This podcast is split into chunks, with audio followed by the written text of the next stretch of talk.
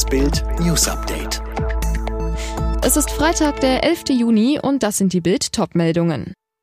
Unbeschwert in den Urlaub ab 1. Juli. Heiko Maas hebt Reisewarnung für Risikogebiete auf.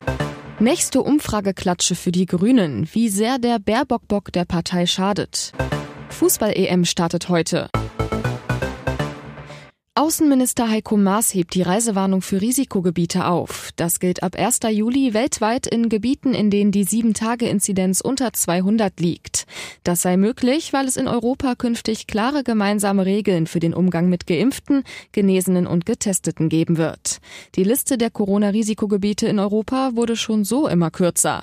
Am Sonntag strich die Bundesregierung bereits ganz Österreich sowie Teile Griechenlands, Kroatiens und der Schweiz. Heißt, wer aus diesen Gebieten auf dem Land Grenzweg nach Deutschland kommt, muss künftig keinerlei Einreisebeschränkungen wegen Corona mehr beachten. Die Bundesregierung rät auch nicht mehr von Reisen in diese Gebiete ab, sondern bittet um besondere Vorsicht. Ist der Grünen-Hype schon vorbei? Bei der Landtagswahl in Sachsen-Anhalt blieb die Partei klar hinter den Erwartungen, während die CDU erstaunlich gut abschnitt. Und der Wirbel um die zahlreichen Änderungen im Lebenslauf von grünen Spitzenkandidatin Annalena Baerbock drückt die Umfragewerte im Bund. Nun liest auch Grünen Grande Cem Özdemir seiner Partei die Leviten. Warnt, wir haben es selber in der Hand, wir können es auch verbocken. Die Umfragezahlen zeigen, das Stimmungsbild in Deutschland hat sich wieder zugunsten der Union gewendet endet. In den neuesten Umfragen kommen die Grünen nur noch auf 22 Prozent, während die CDU bei 28 Prozent wieder als stärkste Partei gilt. Bei einer Direktwahl zum Bundeskanzler konnte Armin Laschet an Stimmen gewinnen. SPD-Kanzlerkandidat Olaf Scholz legt ebenfalls zu.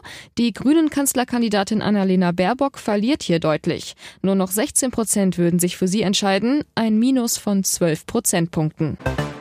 Mit einem Jahr Verspätung startet heute die Euro 2020. Zum Auftakt der Fußball-Europameisterschaft treffen am Abend ab 21 Uhr in Rom die Türkei und Italien aufeinander. Die deutsche Nationalelf ist dann am Dienstag das erste Mal im Einsatz gegen Weltmeister Frankreich. Mit den Stimmen der GroKo und der Grünen hat der Bundestag die Regelung zur epidemischen Notlage verlängert. Sie dient als rechtliche Grundlage für Corona-Verordnungen. Mit der Bundesnotbremse hat das Ganze aber nichts zu tun. In der Debatte um höhere Benzinpreise sagt jetzt auch die Union, an der Zapfsäule wird's in Zukunft teurer.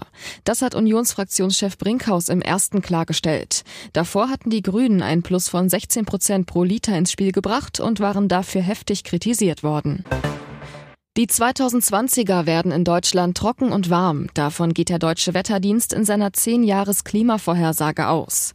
Die Meteorologen rechnen damit, dass es bis zu einem Grad wärmer wird als im Schnitt der vergangenen 20 Jahre. Alle weiteren News und die neuesten Entwicklungen zu den Top-Themen gibt's jetzt und rund um die Uhr online auf Bild.de.